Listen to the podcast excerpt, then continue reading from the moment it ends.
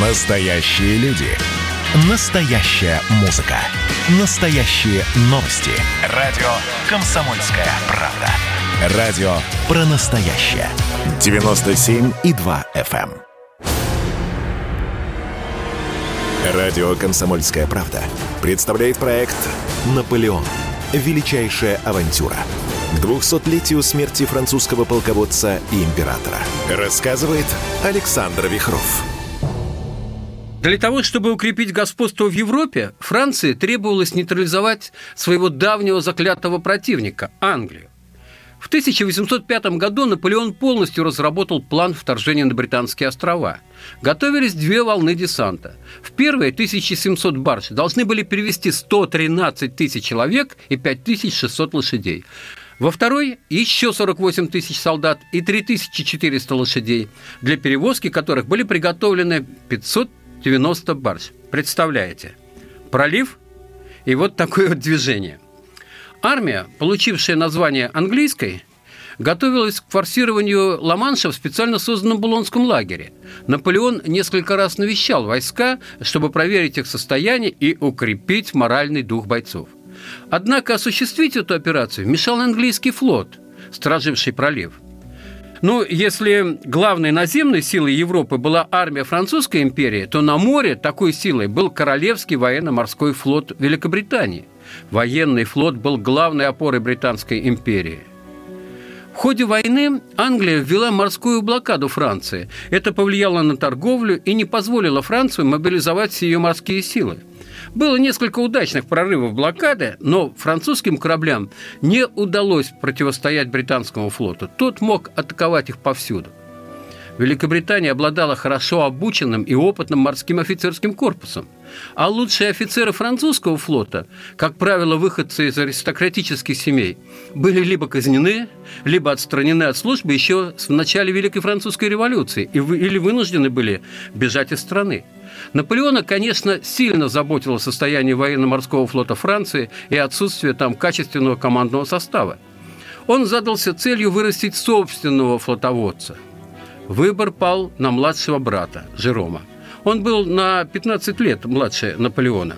Когда Жерому исполнилось 16 лет, Наполеон, в то время первый консул, определил его в гардемарины. В этом звании Жером участвовал в походе на Карибы, в захвате, правда, мирном порта и получил звание корабельного прапорщика. Затем Наполеон повысил его в звании, и Жером стал лейтенантом. В 19 лет, когда его корабль стоял возле острова Мартиника, ему доверили командовать бригом. С началом войны между Францией и Англией Жером направил свой корабль в самое пекло, после чего вдруг его покинул, чтобы осесть в Соединенных Штатах. По сути, Жером оказался дезертиром. Можно представить, как это известие ранило Наполеона. В Штатах Жером набрал долларов займы, увяз в долгах, Вскоре женился на молоденькой американке Элизабет Паттерсон, хоть еще сам не достигал установленного по закону для бракосочетания возраста. И, между прочим, без разрешения матери и брата, что вообще было неправильно. Наполеон был в ярости – После провозглашения Наполеона императором Жером с женой решили примкнуть к семье. Однако по указанию венценосного брата Елизабет была отказана во въезде в страну. Жером был уверен, что брат признает его брак, тем более, что Елизабет была беременна и поехал один к нему на поклон. Они должны были встретиться в Италии. Наполеон не намерен был отступить и даже заранее писал об этом матери – Нужно со всей строгостью отнестись к этому молодому человеку. Если во время единственного разговора, который я намерен иметь с ним, он покажет себя недостойным того имени, которое носит, и будет упорствовать в желании продолжать эту недостойную связь, если он продемонстрирует нежелание смыть с моего имени тот позор, которым он его покрыл, покинув свой корабль и свой штандарт во имя какой-то мерзкой женщины, я расстанусь с ним навсегда». Десять дней подряд до личной встречи братья состояли в горячей переписке. Наполеон настаивал на том, чтобы брак был признан недействительным. На одиннадцатый день Жером сдался и пришел с покаянием к брату. Елизабет он больше не видел. Ей так и не разрешили сойти на берег ни в одном из континентальных европейских портов. В конце концов она очутилась в Англии, где родила сына. а потом вернулась в Америку. Наполеон же назначил Жерома капитаном фрегата. Девять месяцев тот ходил по морям, захватил 11 английских торговых судов. Эти подвиги принесли ему звание контр-адмирала, но вскоре морская карьера Жерома закончится. Наполеон поставит его во главе армейского корпуса. Жером – генерал. И это нравится младшему брату императора куда как больше адмиральского звания. Так кто же тогда командует французским флотом? О, это адмирал Пьер Шар Вильнев. Он выходец из аристократов, пострадавший за происхождение, но избежавший худшего. За плечами у него было поражение от англичан в битве при Абукире, помните, во время египетского похода Наполеона, что не настраивало на оптимистический лад, но флотоводца лучше у Наполеона, увы, не было. Французский император отдавал себе отчет, что его флот не чита британскому, и поэтому ставил перед ним вспомогательные задачи. Для осуществления плана вторжения Франции нужно было, если не разгромить англичан в море, то хотя бы вынудить ослабить присутствие своего флота в районе Ла-Манша. В марте 1805 года адмирал Вильнев получил приказ от Наполеона совершить поход в район Карибского моря – Расчет был на то, что англичане, встревоженные судьбой своих колоний, отправят основные силы своего флота вслед за Вильневым и тем самым позволят форсировать Ла-Манш. Англичане, однако, замыслом противника разгадали и продолжали держать корабли у Ла-Манша. Конечно, на том берегу такая силища скопилась. Французский император потребовал, чтобы Вильнев повел свои корабли к Ла-Маншу, чтобы здесь сделать еще одну попытку отвлечения британского флота. Адмирал Вильнев, ссылаясь же на болезни и плохое состояние кораблей, привел эскадру в испанский Кадис, где встал на якорь для ремонта. Французов сопровождали союзные испанские корабли. Стоянка в Кадисе растянулась на два месяца, чем воспользовались англичане. Британский флот под командованием адмирала Нельсона – мы помним такого адмирала, организовал блокаду Кадиса, то есть лишил противника любой возможности маневра. 17 сентября 1805 года Наполеон прислал Вильневу грозный приказ со всем союзным флотом сняться с якоря и идти на прорыв блокады. Адмирал Вильнев медлил, считая, что столкновение с англичанами обернется катастрофой. Во второй половине октября адмирал Вильнев узнал, что потерявший терпение император готовит ему замену. И вот только тогда он отдал приказ эскадре выйти в море. 19 октября 1805 года франко-испанские силы вышли из Кадиса навстречу англичанам. Союзный флот насчитывал 18 французских и 15 испанских линейных кораблей против 27 английских.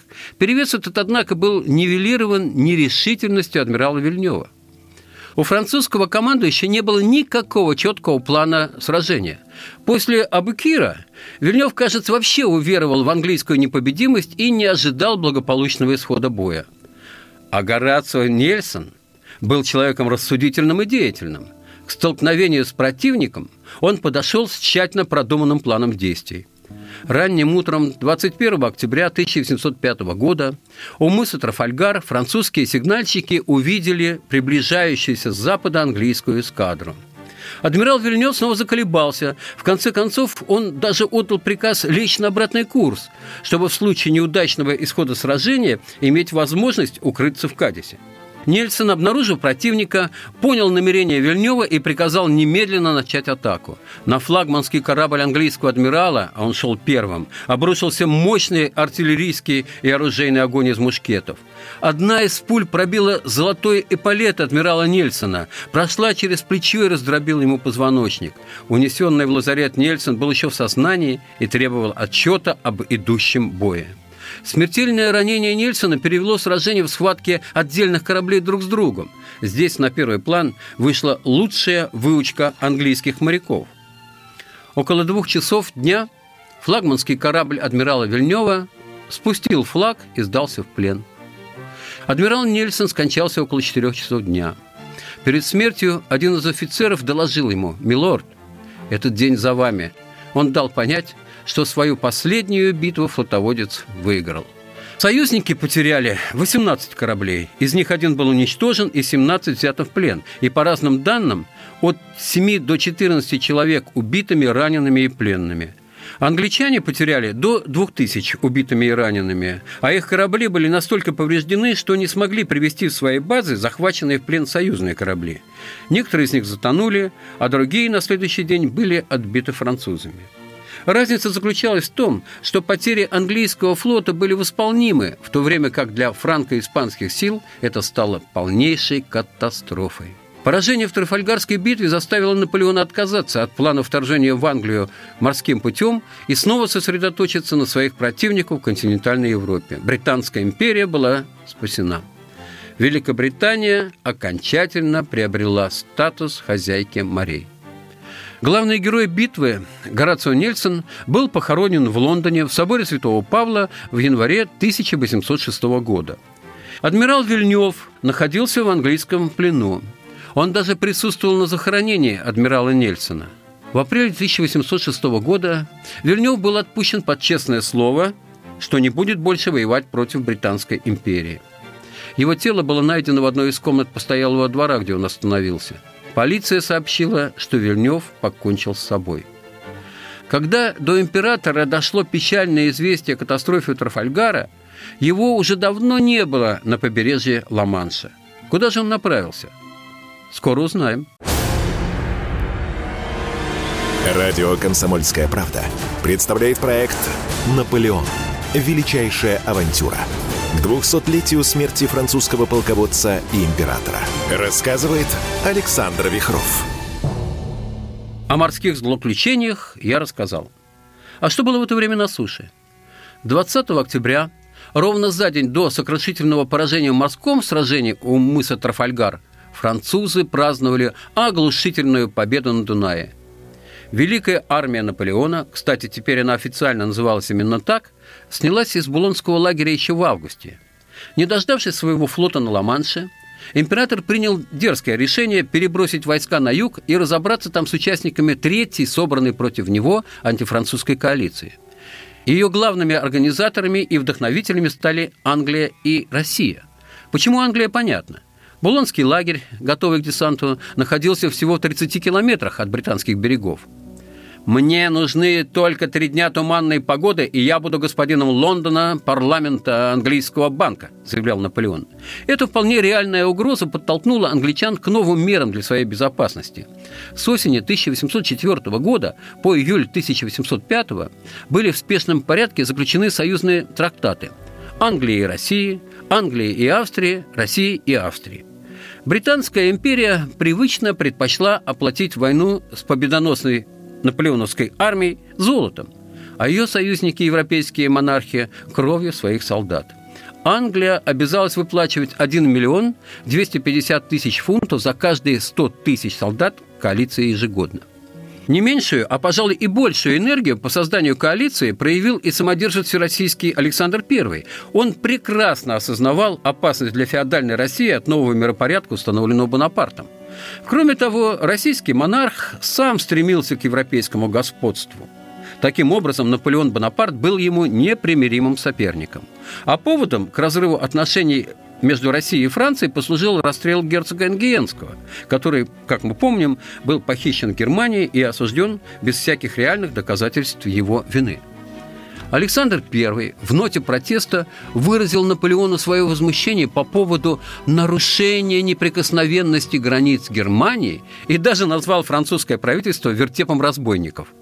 Ответ главы вертепа был скорым и чрезвычайно болезненным для совести царя.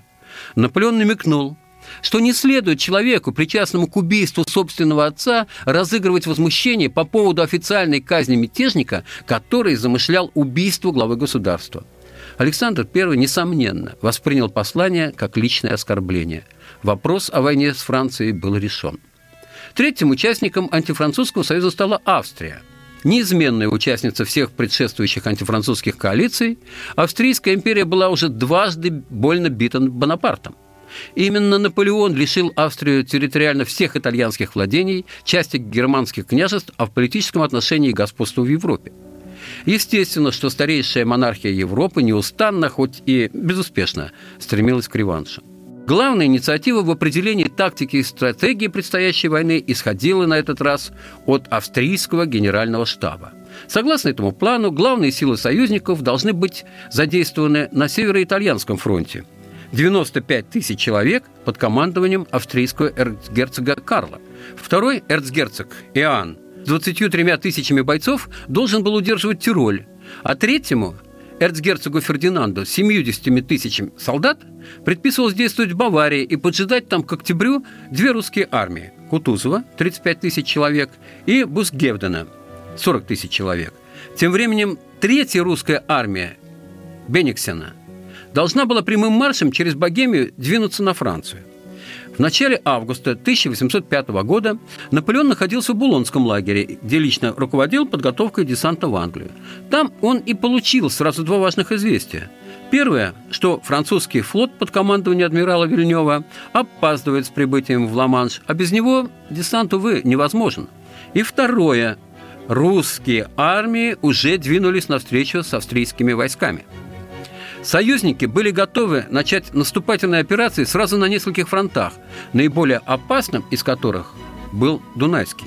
С удивительной быстротой и изумительной организованностью Наполеон свернул Булонский лагерь. Он оставил там всего 30 тысяч солдат на случай десанта уже со стороны Англии и начал переброску сил. Вот строки из его приказа, который был зачитан войскам. «Храбрые солдаты Булонского лагеря, вы не отправитесь в Англию. Английское золото совратило австрийского императора, который только что объявил войну Франции. Его армия пересекла границу и вторглась в Баварию. Солдаты, новые лавры ожидают вас на другом берегу Рейна. Полетим же громить врага, которого мы уже громили раньше. И они полетели. Войска на марше проходят под барабаны каждый день по 30-40 километров. Через каждый час пятиминутная остановка. Посредине дня один большой привал. По замыслу французского императора, Великая армия должна кратчайшим маршрутом двинуться к Дунаю. По пути пополниться 25 тысячами баварцев, обойти и разгромить армию австрийского фельдмаршала барона Карла Мака, а затем обрушиться на русских. Вся операция наполеоновской армии против Третьей коалиции была великолепно продумана и блестяще исполнена – Часть войск из подразделений Ланна Эмирата имитировали наступление за Рейном, отвлекая часть противника еще дальше на запад.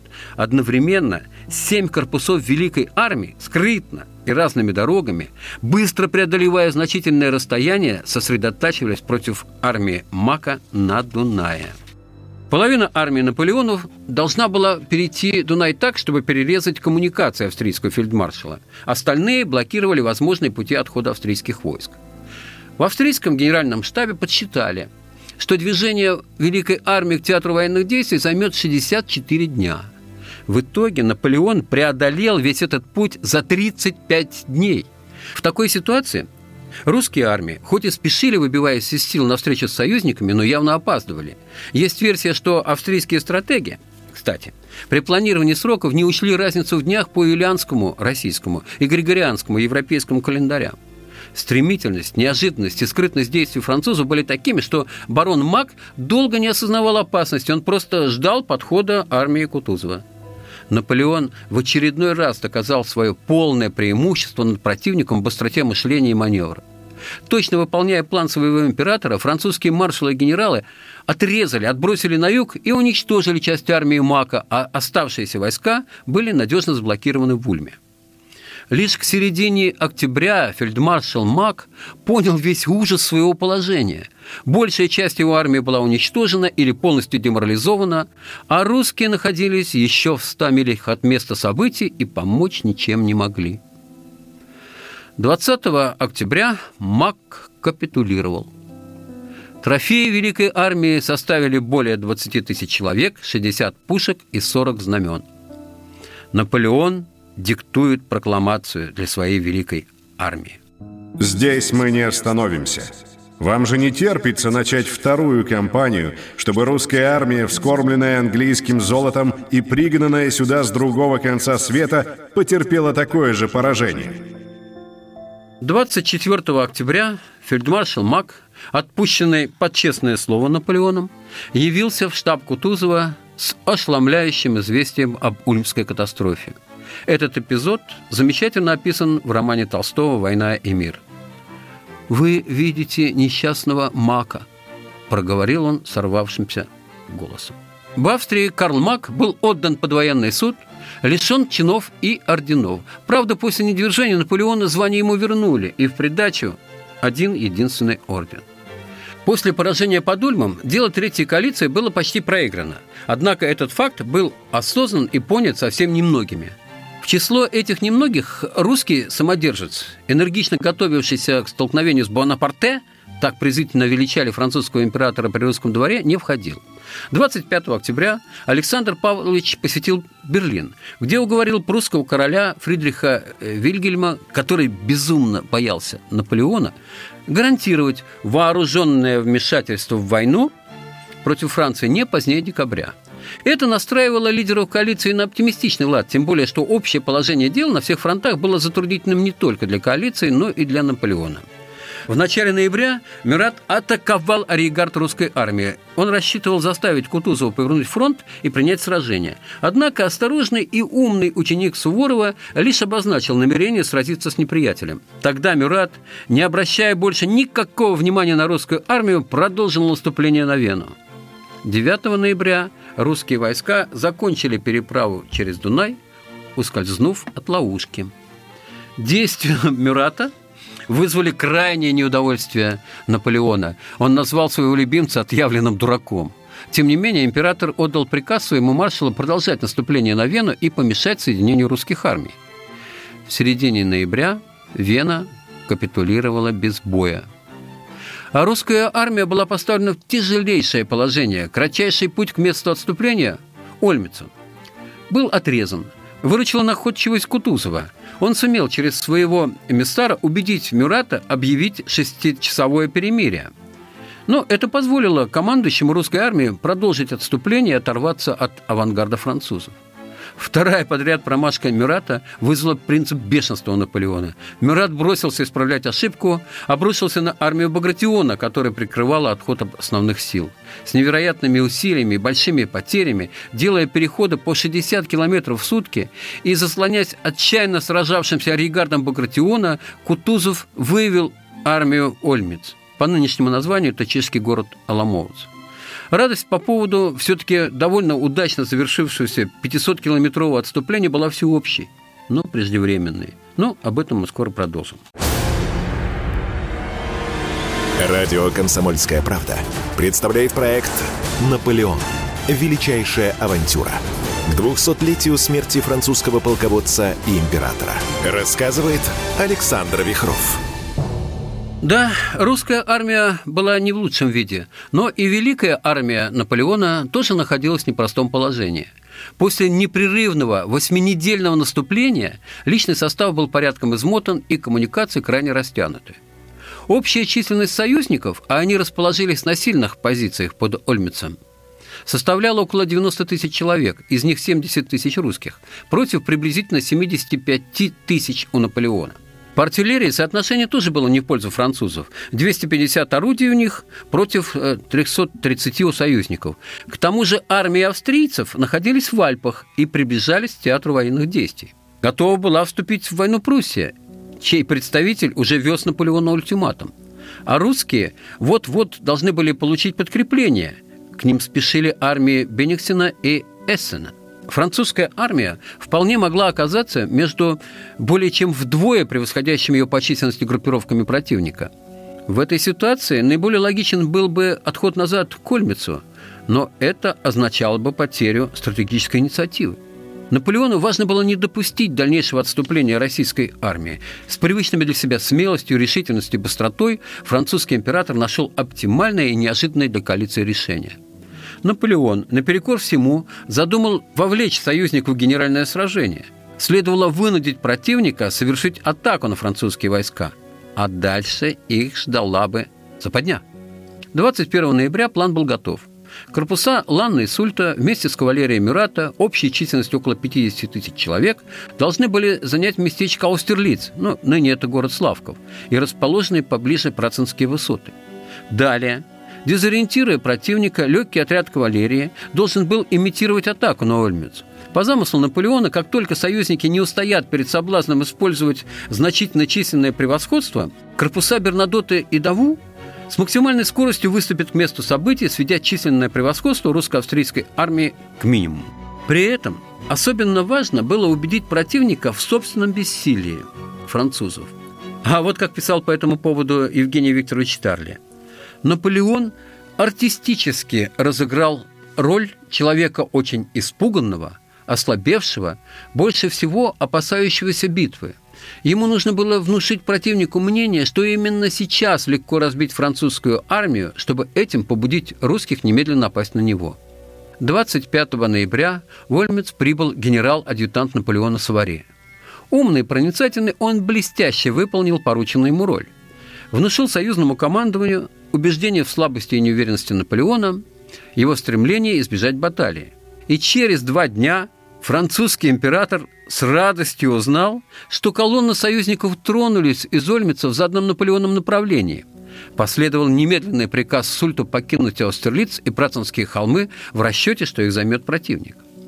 Прелюдия к Аустерлицу завершилась 28 ноября, когда на глазах Александра I французские войска были отброшены, а Савари вторично прибыл в ставку союзного командования с униженной просьбой о личной встрече французского императора с Александром I. Самодержец Всероссийский не пожелал предоставить Наполеону аудиенции. Царь отправил к нему недалекого и самодовольного князя Долгорукова. Вся сцена встречи и беседы с посланником была рассчитана и разыграна Наполеоном с величайшим актерским мастерством. Император повелел встречать молодого русского генерала еще у аванпостов и виртуозно изображал крайнюю степень озабоченности и тревоги. Долгоруков принял это за чистую монету – Держался крайне заносчиво, почти не скрывал торжества над гордым Наполеоном. Французский император впоследствии вспоминал. После первых любезностей русский генерал пожелал обсуждать политические вопросы. Он говорил со мной повелительно и заносчиво, как нельзя и вообразить. И этот петушок, имеющий сильное влияние на царя, вернулся при исполненной уверенности, что французская армия находится уже на грани своей гибели. Пока обе стороны среди своих живо обсуждали это действие, войска Бернадота и Даву на полной скорости шли на воссоединение с императорскими войсками. Не имея преимущества перед противником, Наполеон ставил важнейшей задачей выманить неприятеля на стратегически невыгодную для него позицию – и в завершающей стадии подготовки к битве он хитроумно приказал замыкающим отступление, якобы, полкам симулировать крайний беспорядок, хаос и панику. В штабе союзников в эти дни царило ликование. Ближайшее окружение Александра, австрийский генеральный штаб, наконец, сам русский царь горячо настаивали на немедленном наступлении. Австрийский император поколебавшись, присоединился к общему мнению. Во всем союзном штабе был только один человек, выступивший против сражения – это Кутузов. Русский главнокомандующий предлагал отступать Карпатам до воссоединения с армиями Бениксена и Эссена и вступления в войну в Пруссии. Однако Кутузов не был настойчив. Ну, противоречить воле государя, так рвавшегося сразиться с неприятелем, он не решился. Накануне битвы Наполеон по традиции обратился к своему войску. «Солдаты, я сам поведу ваши батальоны. Если вы с обычной вашей доблестью будете громить неприятеля, я буду держаться вдали от огня. Но если победа в какой-то миг окажется под сомнением, вы увидите вашего императора, принимающим на себя первый удар. Ибо победа не должна пошатнуться, особенно в такой день, когда речь идет о чести французской пехоты, которая так важна для чести всей нации. Не стану пересказывать план боя, избранный Наполеоном. Он был и сложен, и гениально прост. На слух информацию о хитроумном передвижении войск, конечно, воспринимать трудно. Скажу только, что весь план Наполеона вновь исполнился до мелочей. Аустерлицкое сражение стало ярким примером новой, ставшей фирменной стратегией Наполеона – скорые марши армейских корпусов, внезапные массированные атаки на фланге противника, участие крупных отрядов кавалерии и, наконец, использование артиллерийских батарей с большим количеством орудий. Все это не укладывалось в рамки принятых еще с XVIII века принципов ведения боевых действий в военных кампаниях. А у него это все это было. Обходным маневром, создавая видимость возможности быстрого окружения своей армии, Наполеон сумел таки заманить австро-русское войско в ловушку, заставив растянуть фронт и ослабить центр. Не понимая, почему Наполеон ушел с працинских высот, фельдмаршалы и генералы коалиции убедили австрийского и русского императоров, что дело лишь в трусости императора французского, расчет Наполеона был совершенно верным. Противник вел себя именно так, как он и предполагал. Центр русской позиции был оголен в точном соответствии с предвидением Наполеона. В 9 часов утра Сульт по приказу Наполеона нанес мощный удар по центру русских войск. Колонна была раздавлена и рассеяна менее чем полчаса. Ошеломленные внезапностью происходящего, союзники не смогли ничего противопоставить этому натиску. Линия обороны русско-австрийских войск в полном соответствии с замыслом Наполеона была разрезана на три части и планомерно уничтожалась. Тактически победа Великой Армии была предопределена, но окончательный масштаб триумфа полудню был еще неизвестен. Перенеся свою ставку на Працин, Наполеон наметил основные действия для полного разрыва линии союзников. Окончательному успеху мешала только русская гвардия, сохранявшая полный порядок и время от времени ожесточенно контратаковавшая французские войска. Критический для Наполеона момент произошел, когда в атаку пошли русские эскадроны под командованием великого князя Константина. Французы дрогнули, часть солдат панически побежала. Беда русских войск состояла в том, что союзный штаб фактически перестал существовать уже после первого страшного удара Сульта. Кутузов был ранен, Управление войсками потеряно, поэтому русские солдаты и офицеры, брошенные на произвол судьбы, сражались изолированно, не рассчитывая на подкрепление. Частные успехи русских не смогли изменить общей картины, а инициатива была прочно в руках Наполеона. Он немедленно бросил вперед дополнительные части – Измотанные русские солдаты не смогли выдержать три подряд штурма конных эскадронов противника, подкрепленных артиллерией, и были смяты. Среди плененных оказался и личный эскорт Александра I. После этого успеха французов Центр союзной обороны перестал существовать. К трем часам дня Русские были оттеснены к замерзшим болотам и озерам.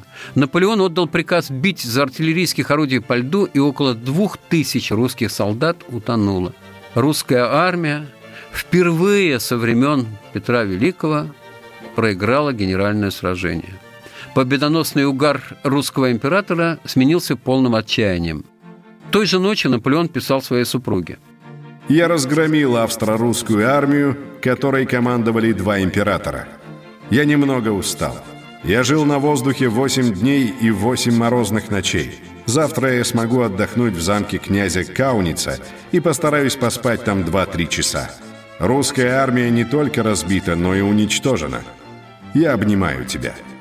Да, французский император мог спать спокойно. В годовщину провозглашения себя императором Наполеон одержал одну из самых блестящих своих побед. Потери при Остерлице были очень большие. Союзники потеряли 15 тысяч убитыми и ранеными, причем в основном русских. Их насчитали 11 тысяч. Потери французов были гораздо менее тяжелыми, чуть более 8 тысяч убитыми и ранеными. Сам триумфатор, обращаясь к великой армии, имел полное право заявить. «Солдаты, я доволен вами. В день Аустерлица вы осуществили все, что я ждал от вашей храбрости. Вы украсили ваших орлов бессмертной славой. Армия в 100 тысяч человек под начальством русского и австрийского императоров меньше чем в 4 часа была разрезана и рассеяна. Те, которые ускользнули от вашего меча, потоплены в озерах. А перед Новым годом 30 декабря 1805 года в Париже трибунатом единогласно принимается резолюция, согласно которой император Наполеон стал отныне именоваться Наполеон Великий. Радио «Комсомольская правда» представляет проект «Наполеон. Величайшая авантюра» к 200-летию смерти французского полководца и императора. Рассказывает Александр Вихров.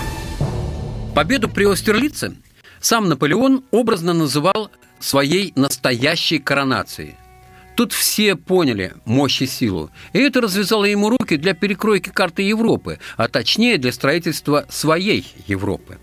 Из Вены он поехал в Мюнхен. Неспроста – он теперь постоянно думает об упрочении своей императорской династии. Раз своих детей у него нет, он мог бы кого-то из своих племянников усыновить и назначить наследником. Но, как мы помним, родные братья были против. Их заботило только то, как бы они не оказались наследниках трона после своих собственных детей. Луи женатый на дочери Жозефины Гортензии, прямо говорил Наполеону об этом. Мысли о наследнике не покидают Наполеона, но сейчас он видит первоочередной задачей укрепление своей империи путем выдвижения своей родни на троны покорившихся ему стран. Есть еще и такой связующий момент, как династические браки – нужно внедрять свою династию в королевские дома Европы, право которых основывается на многовековой власти. Так считает Наполеон. В Мюнхене он объявляет Жозефине, что принял решение женить ее сына Евгения Багарне на Августе, дочери короля Баварии. Он буквально вырывает на то согласие баварского короля.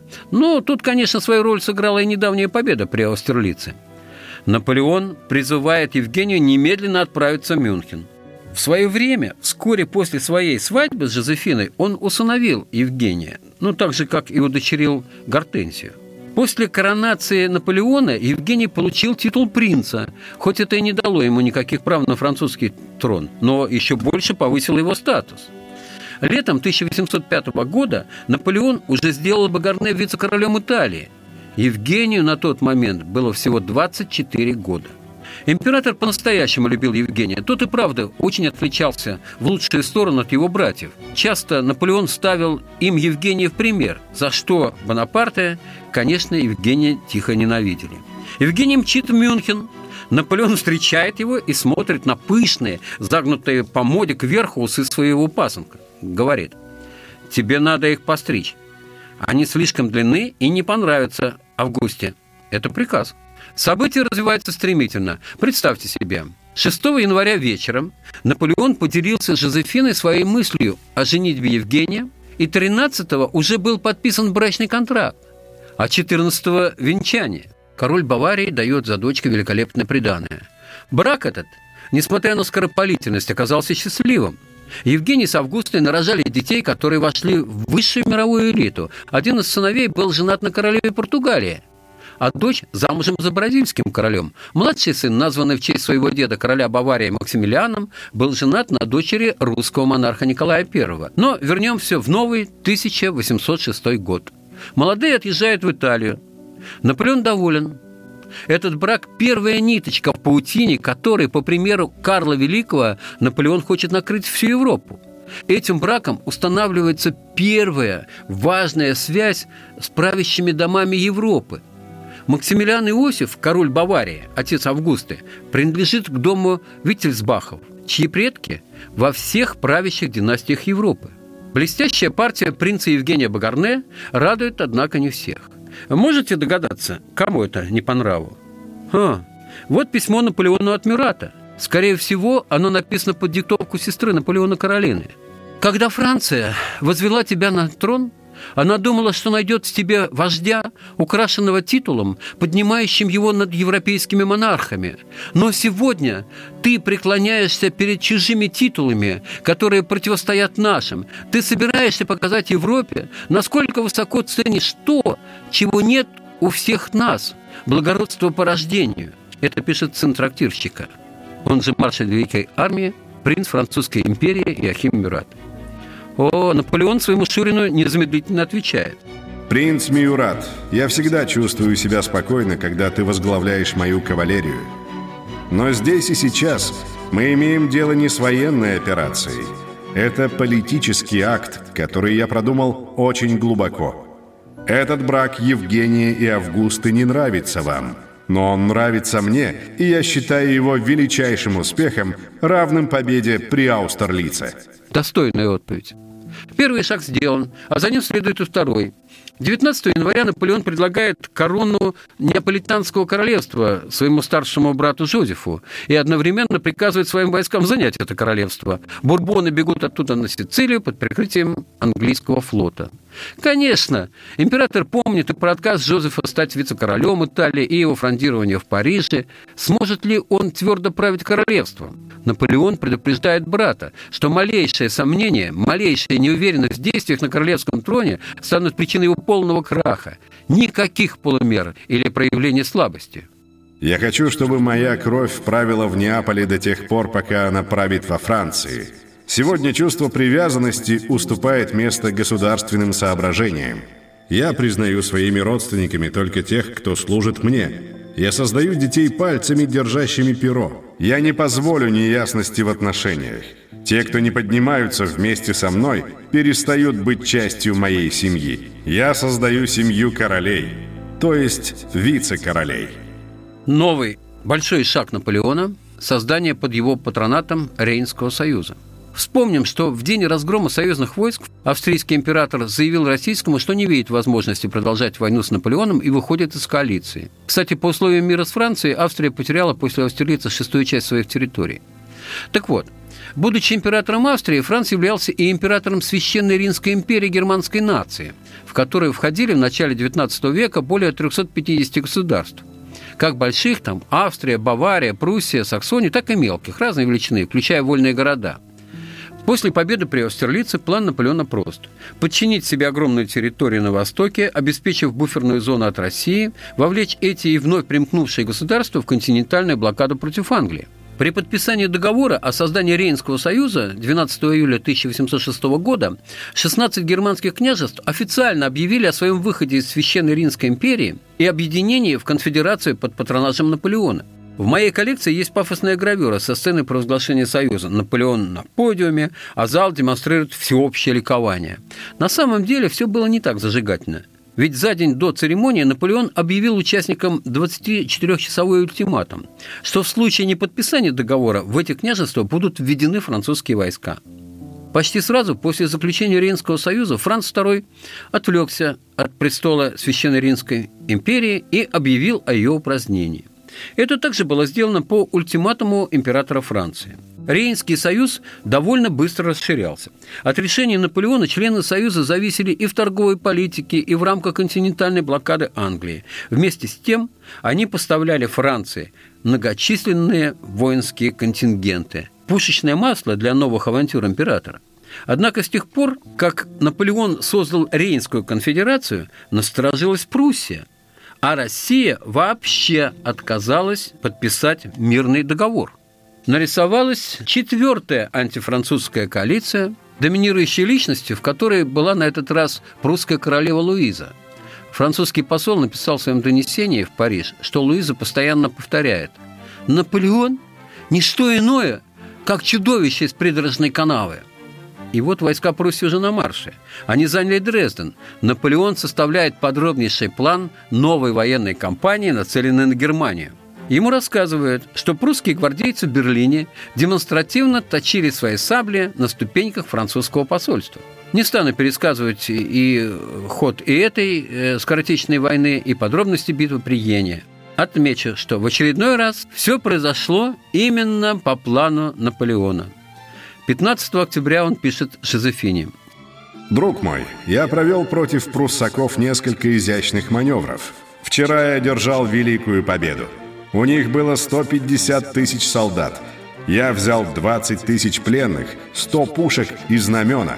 Я был рядом с королем прусским и чуть не захватил его и королеву. Я три дня на биваке.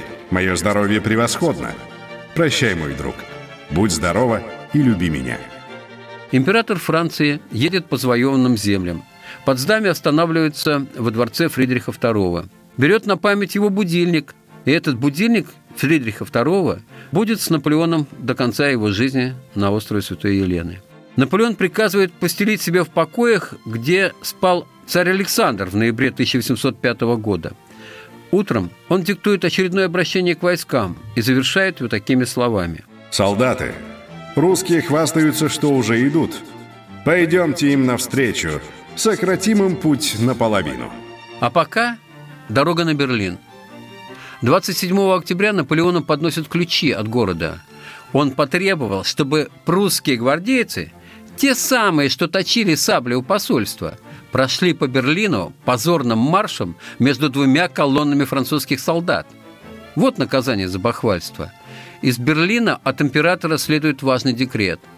С 21 ноября официально объявляется континентальная блокада. Любые торговые или иные контакты с британскими островами воспрещаются. Любой обнаруженный англичанин является военнопленным, имущество его конфискуется. Английские товары признаются военной добычей. Теперь важно, чтобы этому принципу следовала вся Европа. Тогда удастся добить экономику Англии, полагает Наполеон. Ну, а теперь ему нужно разобраться с Россией. Наполеон едет к Великой армии, которая идет на Варшаву навстречу армии русского царя. Радио «Комсомольская правда» представляет проект «Наполеон. Величайшая авантюра» к 200-летию смерти французского полководца и императора. Рассказывает Александр Вихров.